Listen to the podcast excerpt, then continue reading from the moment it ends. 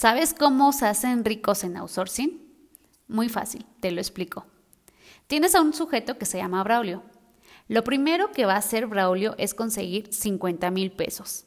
Después de esto, irá a una notaría a constituir una empresa de nómina, la cual le pondrá algunos nombres. Se me ocurren algunos como Soluciones en la Administración de su nómina SADCB o Consorcio Global en la Administración de Capital Humano SADCB. O ya sé, yo creo que algo más fácil. Emprende Fácil SADCB.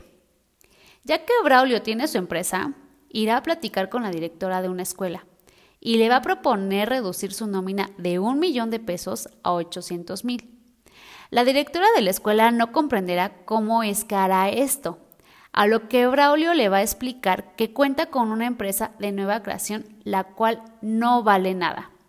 Le ofrecerá a la directora participar en la comisión de un delito que está normalizado y que prácticamente nunca es sancionado.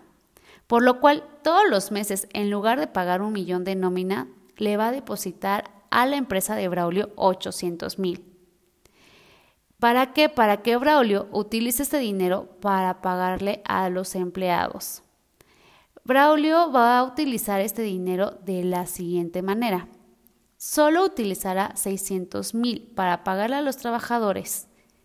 Y puede que en este momento no te haga sentido cómo es que Braulio le va a depositar 600 mil de nómina a los trabajadores de la escuela cuando antes la nómina era de un millón, ¿verdad? Bueno, pues lo que va a hacer es que imagínate cuánto sale una maestra de la escuela que en realidad gana 18 mil pesos mensuales, más pagos de IMSS, Infonavit y TSAT. Lo que va a hacer Braulio es solo va a reportar un salario mínimo con todos los empleados.